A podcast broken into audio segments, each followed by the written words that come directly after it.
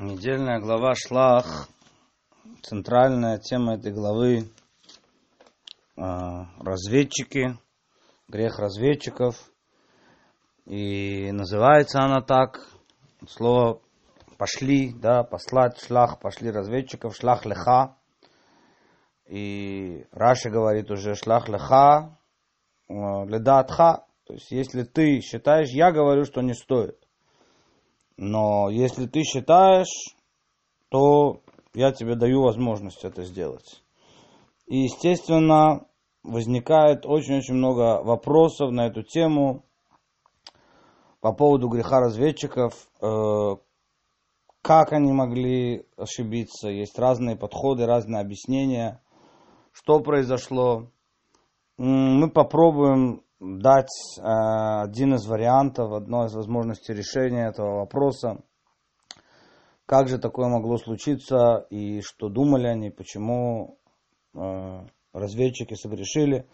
Но сначала мы предварим это все несколькими вопросами, которые возникают, э, кроме вопроса, да, как, как они могли согрешить, при том, что они были большие люди, да, есть э, разными, по, по простому смыслу написано, что они были большие люди. Более того, Мидраж говорит, что Абену спросил по поводу каждого из них, этого ли посылать или не этого посылать.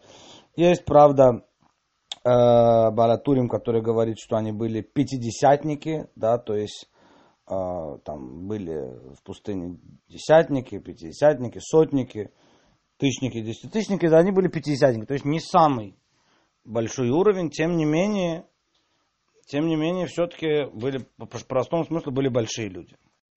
Кроме этого, спросим еще несколько вопросов. Сам факт послания разведчиков, он уже вызывает огромный вопрос. Что, что значит вообще надо послать разведчиков? Да, если, честно говоря, если мы посмотрим в книгу Дворим, мы тоже не будем сейчас подробно входить в эти различия, мы в книге Дворим в главе Дворим, где Мушарабейну описывает в сороковом году все, что происходило с ними за все это время. И он описывает грех разведчиков, он описан там не так, как он описан в нашей главе. То есть, точнее, не совсем так. Да? И начинается он с того, что подошли ко мне вы все. То есть, инициатива была от народа. И там Мушарабейну, говоря с народом, именно это упоминает. Да, в общем, э, здесь написано, что инициатива была от народа, и Мушарабейну согласился – с этой инициативой народа. Во всяком случае, э, сам факт послания разведчиков, и, и, там, и там сказано, что и мне понравилось это слово, да, мне понравилось это, э, то, что вы, то, что ваша инициатива. Да, и, и здесь в этой главе сказано, что Шарабену решил все-таки послать. Что, что значит вообще послать разведчиков? Всевышний сказал идти завоевывать землю Израиля. Это заповедь, так же, как все остальные заповеди. Нет такого в других заповедях. Э, Всевышний говорит, э, одевайте тфилин. Ну, я подойду к Моше Рабейну, скажу, смотри, Моше, надо проверить, да, надо проверить, посмотреть. А как, а что, а удобно, сколько времени это занимает, да. Моше Рабейну говорит, да, да, нет, нет проблем, конечно, проверяйте, посмотрите. Мы же говорим, что весь вся суть дарования Торы, вся суть народа Израиля на Нишма будем делать и, и соблюдать, да, то есть, что заповедь, как все остальные заповеди, идите, идите и делайте.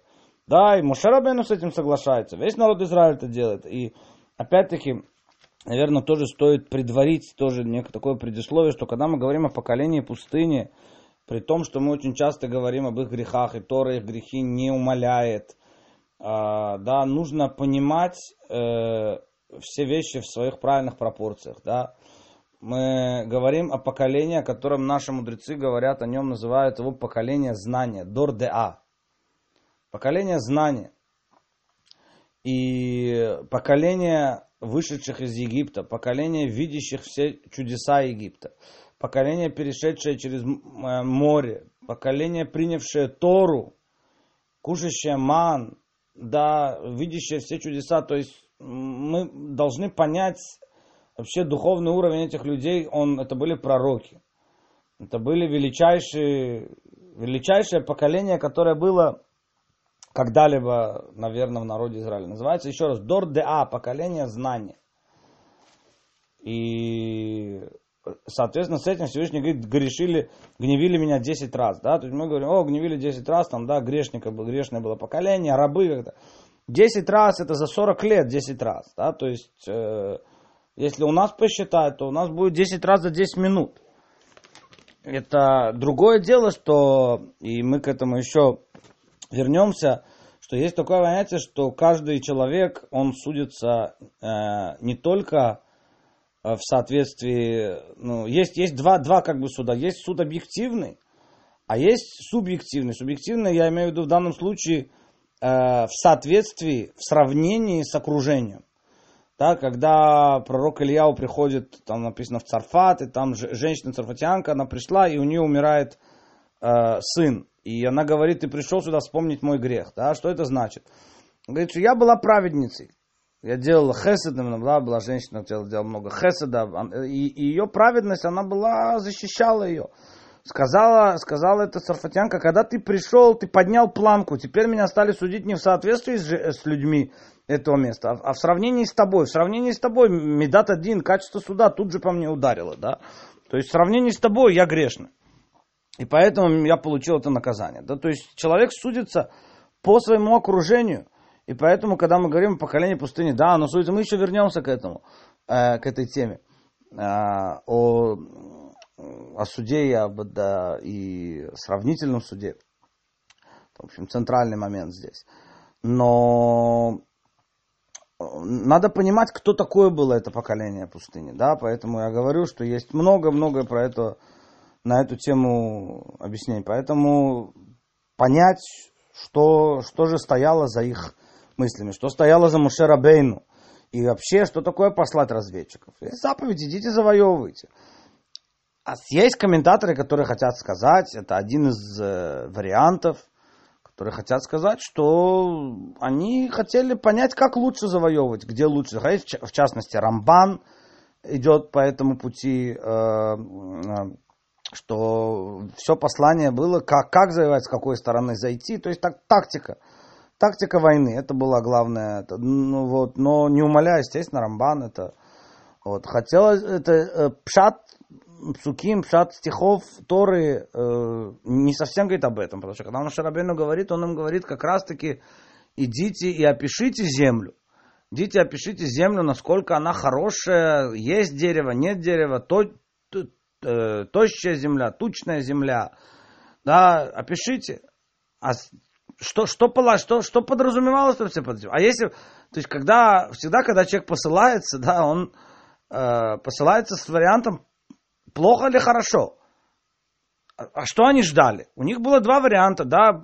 Если вы знаете, что хорошо будет, зачем посылать? Если вы посылаете, значит, вы рассчитываете на вариант, что будет, может быть плохо, что они вернутся и скажут, э, что, что плохо. Так в чем тогда возмущение? Зачем вообще посылать? Это все очень непонятно. Да. Кроме того, какие вообще опции были в пустыне? Хорошо, плохая земля. Так, какая опция? А за них говорят потом, вернемся в Египет. Это тоже надо понять, да, что это означает. Да, но по простому смыслу, если нет земли Израиля, все, из Египта вышли, идем по пустыне. По пустыне тоже не цель. Нельзя всю жизнь оставаться в пустыне. Значит, какие опции? Плохая земля, хорошая земля, куда еще идти? То, э, ну, мы сказали уже вопрос э, о Моше Рабейну, что думал Моше Рабейну. Потом сказано, когда они вернулись и сказали, и заплакала вся община. Э, если не ошибаюсь, Раш это приводит. Община сказано, община говорится о Санедрине. Санедрин заплакал кто первые заплакали, это Санедрин был, не простолюдин. То тоже вопрос. Еще один отдельный вопрос, конечно, это эти э, разведчики. Кошерные были хорошие люди, как мы сказали только что хорошие люди. Раши приводит. В то время, говорит, были кошерные, пошли. В другом месте тот же Раши говорит, на посылку написано, пошли и пришли. Как пошли с, плохой, с плохим замыслом, так и пришли с, так, с плохим замыслом, да, то есть они уже, когда выходили, был этот умысел. Более того, когда Муше Рабейну называет имя Йошуа и, и назвал Муше Оше сына Нуна Йошуа, говорит Раши, я Йошуа Хами Ацат Мираглим, Всевышний спасет тебя от замысла разведчиков. Мало того, что отдельный вопрос, не будем сейчас говорить, когда Йошуа назвали Йошуа, потому что Йошуа, как Йошуа, выступает, э, появляется в Торе э, уже в главе Бешалах, еще до дарования Торы при войне с Амалеком. Ну хорошо, это сейчас не будем обсуждать, но получается, что Мушер Абену знал об их умысле. Да, если знал, зачем вообще посылать. Понравилось мне это, написано в книге Дворим, я согласился с этим. Короче говоря, очень много вопросов э, здесь э, возникает. И ответ на все это мы попытаемся. Да, есть разные, конечно, как я уже сказал, подходы, попытки понять. Всегда, еще раз, когда говорим о грехах и об ошибках, да, больших людей, которые оставили свой след на поколение, каждый такой грех, а все, что происходило, все, что написано в Торе, то поколение, это были корни душ, все, что происходит с нами в течение веков, это производное, это продолжение э, того, что происходило в пустыне. Поэтому понять все это, э, конечно, не так просто. И поэтому надо сначала понять, как бы, что, что стояло за ними, да, что стояло, в чем они были как бы правы, и потом понять уже э, грех и так далее. И мы попытаемся сказать такой, такой вариант. Есть два вида управление, то, что называется управление чудом и управление э, природой. Управление чудом это было в пустыне. В пустыне они жили полностью окруженные чудесами.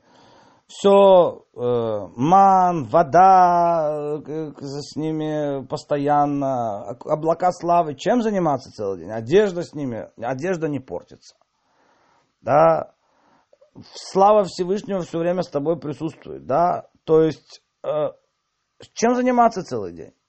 Встали утром, помолились шахрис, взяли, поели ман. Что дальше? Урок Тора от Мушарабену. Мушарабену закончил урок Тора от Аарона. Можно себе представить эти уроки Торы? Да. Напрямую от главы всех поколений. Да. Закончил Аарон урок Торы от сыновей Аарона, потом урок Торы от Санедрина, пересказывают, потом пошли учиться в Хаврутах. Это, это просто такой духовный подъем. Чем еще заниматься? Это один за другим постоянный духовный рост, духовный подъем был. Э, это называется управление чудом. Да, ничего не нужно, все полностью только духовностью заниматься земля Израиля, они понимали, что это не вечно, они понимали. Тем не менее, и в самой земле Израиля есть варианты. И в самой земле Израиля есть, есть варианты и в управлении. Они понимали, что да, ман закончится, это всего не будет. Но, но даже в таком случае есть вариант, есть подходы вообще, как человек должен жить. И был спор, был спор Раби Шимона с Раби Ишмоэлем в Талмуде, должны ли только заниматься Торой или должны также и работать. Да? И Раби Ишмоэль приводит ему аргумент. Раби Шимону, да, он приводит ему аргумент, что как же ты говоришь, что должны заниматься только Торой люди, когда вот мы читаем Шма Исраэль, и если будете меня слушать, то дам я дождь вовремя, и траву полевую, и скотине твоей, и будешь есть, и насытишься. То есть вот написано, будешь, будет, будет работа, да, э, говорит, говорит ему, отвечает ему Раби Шимон, да, это сказано, когда не делают волю Всевышнего. Когда не исполняют волю Всевышнего, да, тут же, конечно, напрашивается вопрос, как же так не исполняют волю Всевышнего, когда это сказано э, э сразу после слова «будет, если будете слушаться». Но здесь, чтобы ответить на это, надо понять разницу между первой частью шма и второй частью шма. Первая часть шма вообще в ней не говорится о награде и наказании.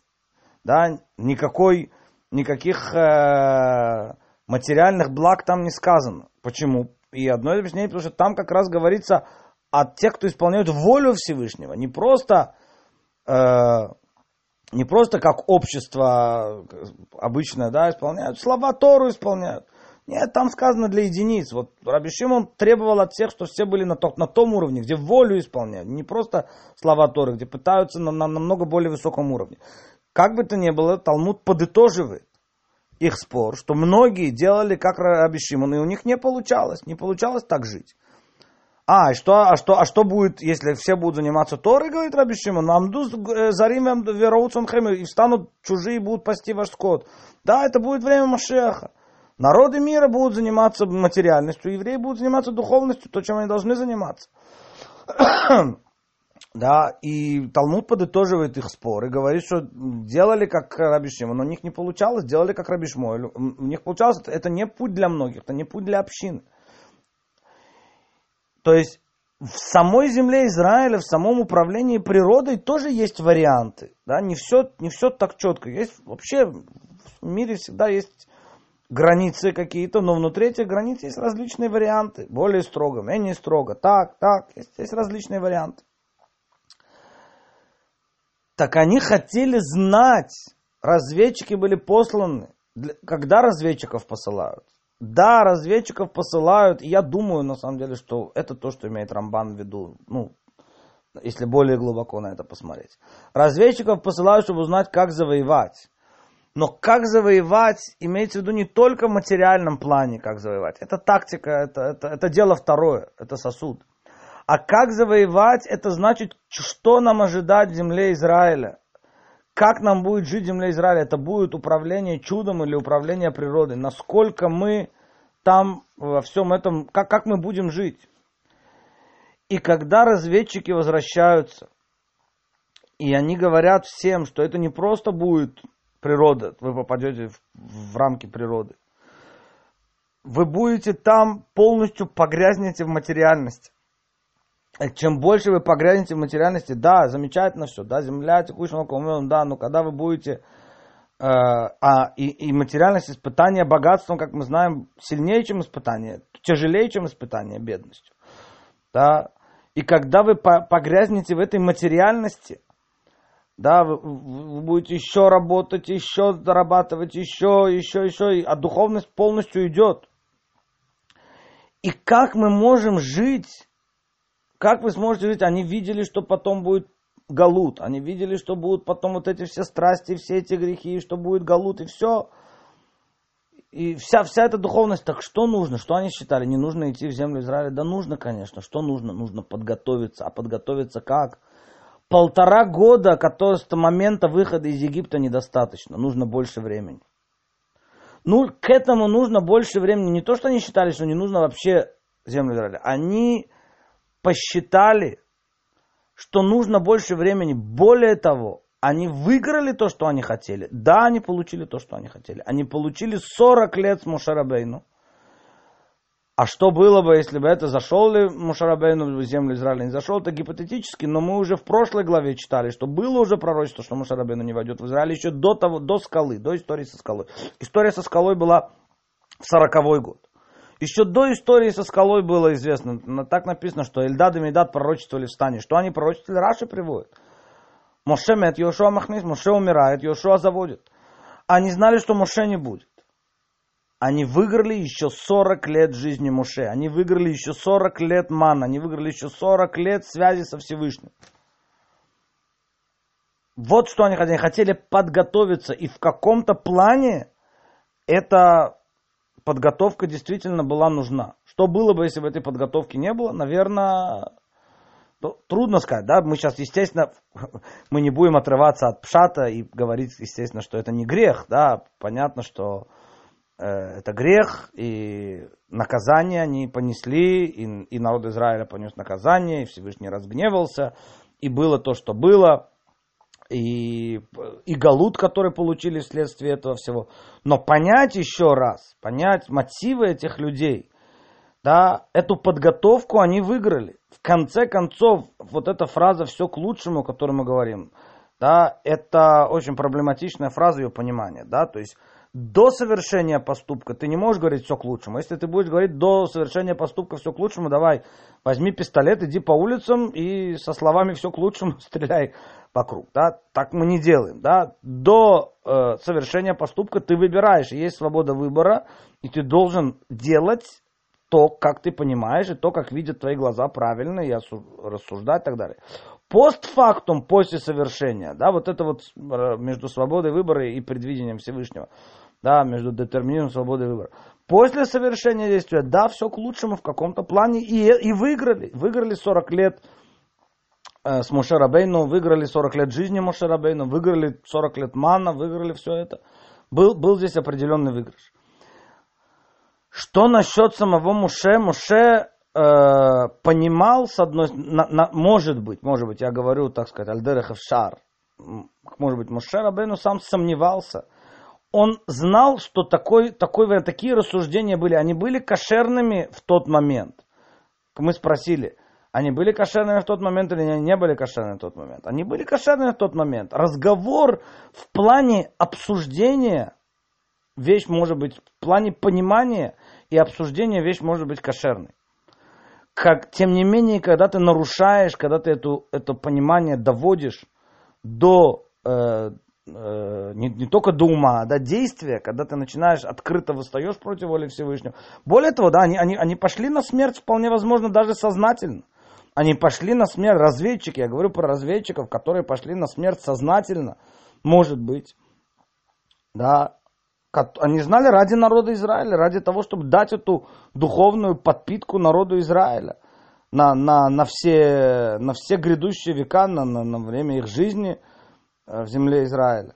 Эту духовную подпитку дать человек, который знает, что он уезжает в какое-то место, где не будет никакой духовности, где будет что ему нужно для этого? Ему нужно для этого, почему так важно, да, вот э, очень сейчас большие споры идут, вот такой практический, э, сделаем небольшое от, отхождение в сторону, но тем не менее такое практическое.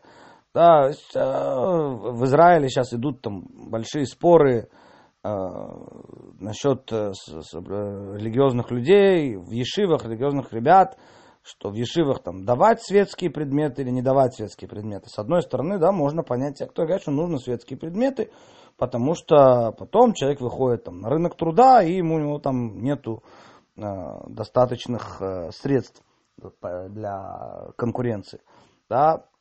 С другой стороны, да, мы будем идти за мнением Ребе и всех, э, и всех остальных духовных лидеров поколения, которые говорили, что нет, да, что э, должно быть Ешива, вот эти молодые годы, это должны быть полностью Э, полностью э, погруженные в святость. Почему? Потому что это подготовка. Да, ты потом выходишь в мир, ты потом выходишь, ты, человек потом женится. И что значит жениться? Он надо искать работу, ему нужно искать, э, оплачивать квартиру. И он все, он закручен в этой материальности, и, и кормить детей, он полностью в этой материальности. Для того, чтобы ты мог спуститься в эту материальность, тебе нужна подготовка, пару лет хороших, когда ты будешь полностью погружен в духовный мир полностью погружен в Талмуд, полностью погружен во, во, все, во все это. Да? И, и тогда у тебя есть возможность потом, держась за вот этот вот, это как та ниточка, которую при, привязывают у, у начала лабиринта. Потом ты можешь пойти в лабиринт, если ты привязал эту ниточку в начале, она тебя будет держать. Понятно, что и на протяжении всех, всего этого времени нужно подпитываться и так далее. Все это, да. Но не каждый, опять-таки, может быть Раби Шимоном, не каждый может все время посвящать Торе и духовности. Поэтому эта подпитка нужна. Это то, что было, и может быть, я говорю, да, они пошли на это сознание. Может быть, Мушарабейну тоже сам э, думал и сомневался в этом вопросе. Потому что Всевышний ему говорит, я говорю, идите, ты пошли по своему мнению. По, э, может быть, он не знал, э, какой, с чем они вернутся, насколько будет их реакция, да, но тем не менее вот это вот посмотреть и подготовиться соответствующе к пониманию это управления природой или управления чудом и что там происходит, да, это, это он, он сам сомневался. То есть, если это управление э, природой, если это очень такая глубок, сильная материальность, то надо, надо соответствующе к ней готовиться, соответствующе это оценивать. Мы спросили, кто плакал. Санедрин плакал. Конечно, Санедрин плакал. Конечно, Санедрин плакал, потому что, потому что Санедрин несет ответственность за людей. Они понимали, они потеряют духовность. Духовность, все люди, за которых они ответственны, потеряют, они, они это понимали в основном. И здесь мы можем прийти и к пониманию, ну, если так все красиво, если так все... А, еще, еще вопрос, да, э, Мушарабену знал, не знал. Он знал, что такие разговоры были. да, он знал про эту возможность. Тем не менее, когда, она, может быть, не знал ее степень этого накала, насколько они вернутся и насколько они будут, так сказать, плохо. Но, в всяком случае, что такие разговоры были о духовности материальности, да, и то, что они говорили, я могли обсуждать, как минимум, да, что что-то нас ждет в земле Израиля, что будет с нашей духовностью со всей. Это, это, это уже было, даже когда они вышли. И, и, наверное, было у них в мыслях это, что изначально в их замысле, и разговоры даже были, что, может, они да, не были такие резкие в присутствии Мушерабейна, но как минимум на уровне разговоров, на уровне размышления, да, были такие разговоры, что а не мало ли мы учили Торы? Полтора года. Напомним еще раз, полтора года действия происходят. Они вышли первого Тамуза, они вернулись 10 ава, они были 40 дней. 9 ава вернулись, они были 40 дней в пути. То есть первого Тамуза второго года. Полтора года, год и три месяца. Год и три месяца, как вышли из Египта. А не мало ли времени для подготовки? Не мало ли времени? Достаточно человеку года три месяца поучиться сейчас в Ешиве, чтобы э, э, да, мы говорим обычно, что да, Ешиве должно быть 5, 6, 7 лет, чтобы зарядиться этой духовностью. Вот, э, вот что за ним стояло. А в чем же все-таки грех, ну, раскрутить все это назад, да, и, и Йошуа Всевышний, э, Муше говорит, да, все-таки он дал Йошуа дополнительную силу.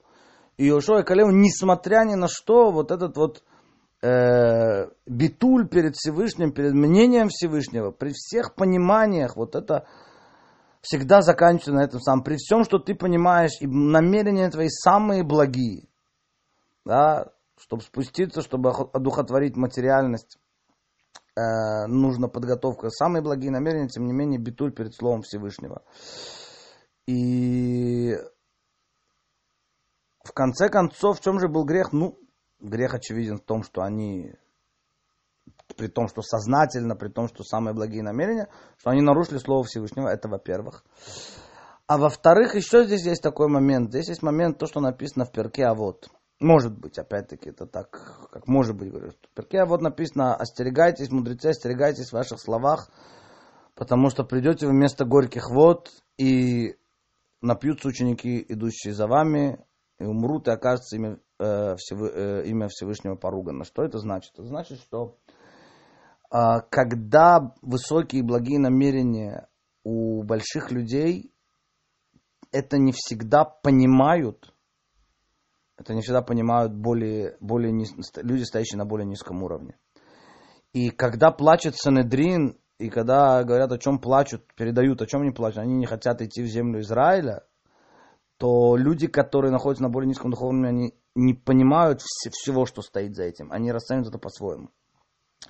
То есть вот возможно, возможно такое, да, и вот это означает, что напьются ученики, которые идут за вами, не все поймут.